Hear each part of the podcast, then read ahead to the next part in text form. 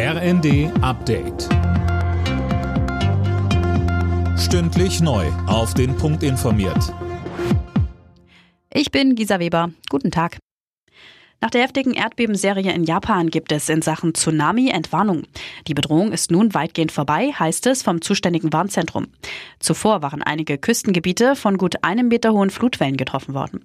Die Erdbeben mit einer Stärke von bis zu 7,6 hatten sich im Zentrum Japans ereignet.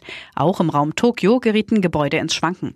Ob es Verletzte gibt, ist ebenso unklar wie das genaue Ausmaß der Schäden. In ganz Deutschland ist der Start ins neue Jahr gefeiert worden, überwiegend friedlich.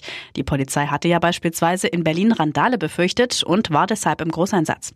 Daniel Bornberg, wie lief denn die Silvesternacht in der Hauptstadt? Ja, insgesamt ruhiger als erwartet, auch wenn es wieder Attacken mit Böllern und Raketen auf Einsatzkräfte gab, zum Beispiel am Alexanderplatz. So krass wie letztes Jahr war es nicht. In Köln blieb die Silvesternacht weitgehend friedlich. Auch hier war die Polizei ja mit einem Großaufgebot am Start. In ganz Deutschland gab es allerdings wieder zahlreiche Unfälle mit Feuerwerk. In Koblenz und der Oberpfalz kamen zwei 18-Jährige beim Böllern ums Leben. In der Oberlausitz in Sachsen starb ein 22-Jähriger. Erst Kanzler Scholz, jetzt Bundesinnenministerin Faeser. Die SPD-Politikerin besucht heute Nachmittag das Hochwassergebiet in Niedersachsen. Sie will sich bei Oldenburg über die aktuelle Lage informieren. Die ist nach wie vor angespannt. Hier droht ein durchgeweichter Deich zu brechen. Etwa 600 Anwohner halten sich für eine mögliche Evakuierung bereit.